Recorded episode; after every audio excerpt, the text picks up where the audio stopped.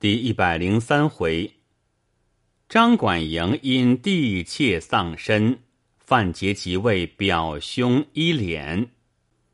话说王庆在公家村公端庄院内，乘着那槁日初升、清风徐来的良辰，在打麦场上柳荫下，点拨公端兄弟使拳夜腿，忽的有个大汉子。秃着头，不戴金泽，挽个压髻，穿一领雷州细格布短长衫，系一条单纱裙子，脱一双草凉鞋儿，捏着一把三角细蒲扇，侧昂着脸，背插着手摆进来。见是个配军在那里点拨，他昨日已知道芒东镇上有个配军。赢了使枪棒的，恐公端兄弟学了金节，开口对王庆骂道：“你是个罪人，如何在路上挨拖，在这里哄骗人家子弟？”王庆只道是公事亲戚，不敢回答。原来这个人正是东村黄达，他也乘早粮。遇到公家村西尽头柳大郎处讨赌账，听得公端村里吆吆喝喝，他平日欺惯了公家弟兄，因此径自闯将进来。公端见是黄达，心头一把无名火高举三千丈，按捺不住，大骂道：“驴牛射出来的贼王八！”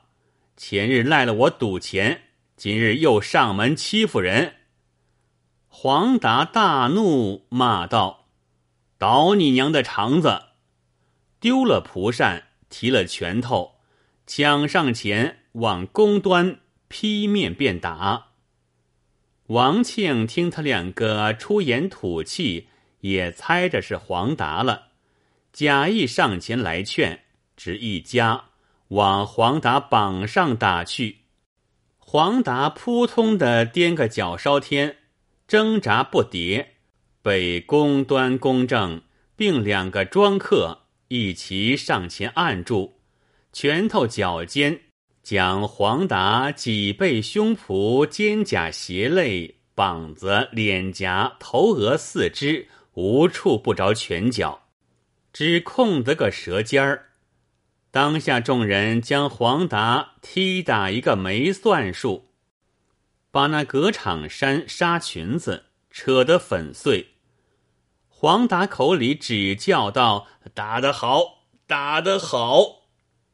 赤条条的，一毫丝线儿也没有在身上。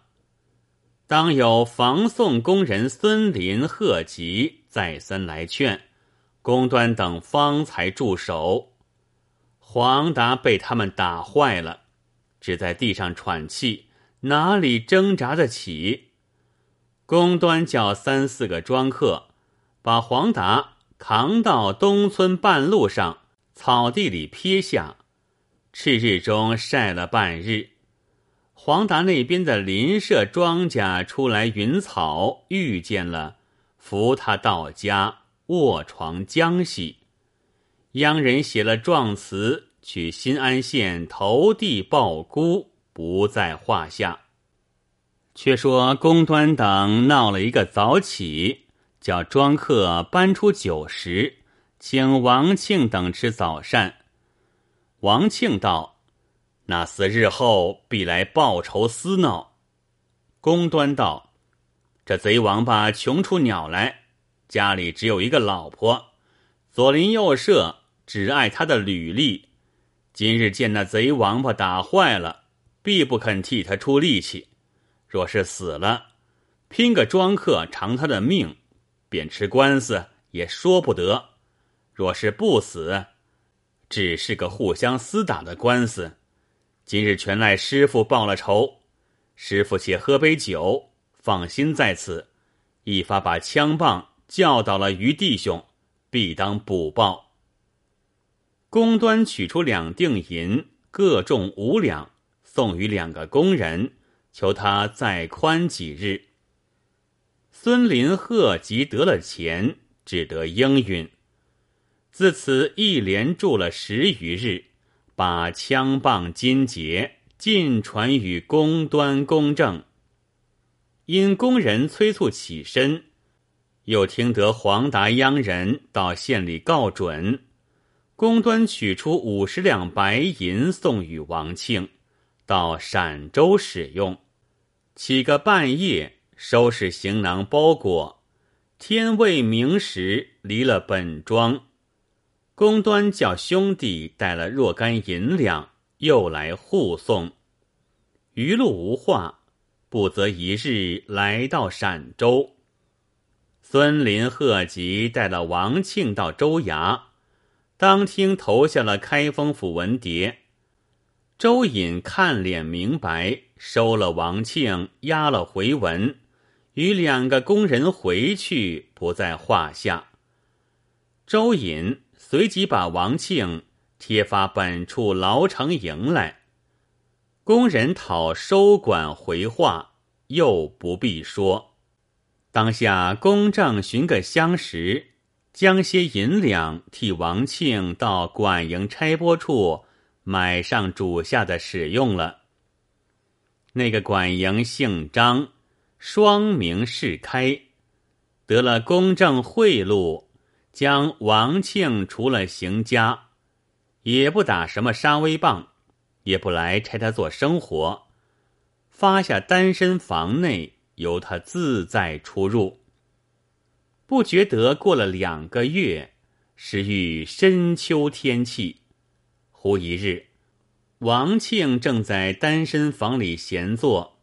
只见一个军汉走来说道：“管营相公唤你。”王庆随了军汉，来到点视厅上磕了头。管营张世开说道：“你来这里许多时，不曾差遣你做什么？我要买一张陈州来的好脚弓。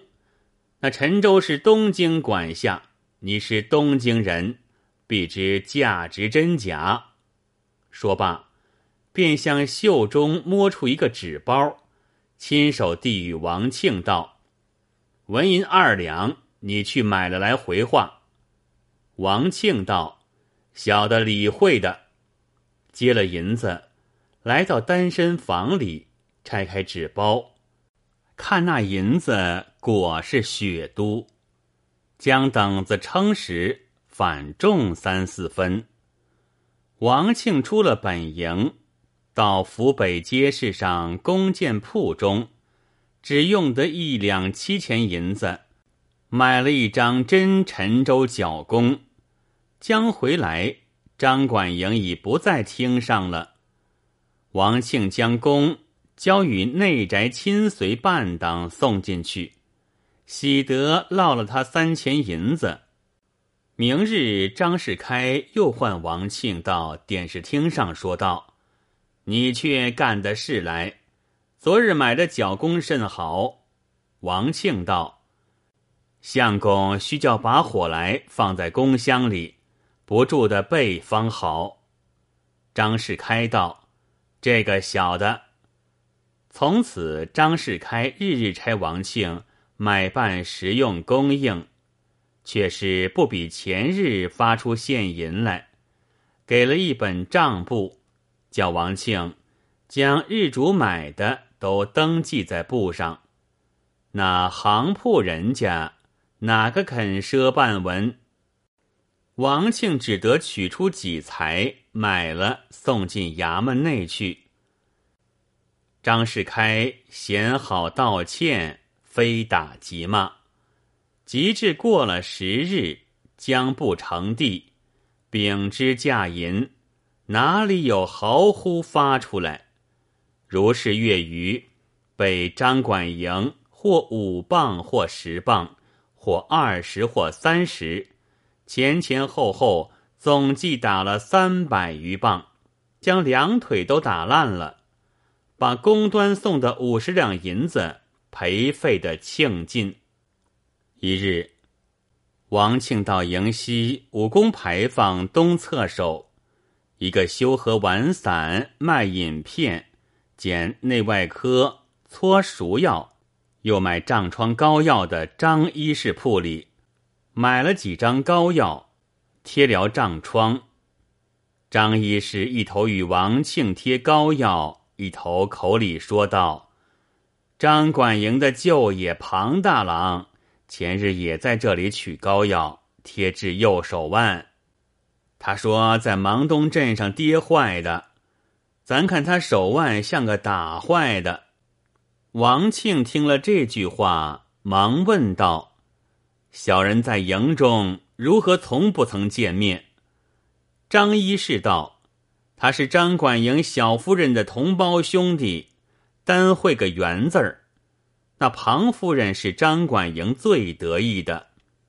那庞大郎好的是赌钱，又要使枪棒耍子，亏了这个姐姐常照顾他。”王庆听了这一段话，九分猜是前日在柏树下被俺打的那厮。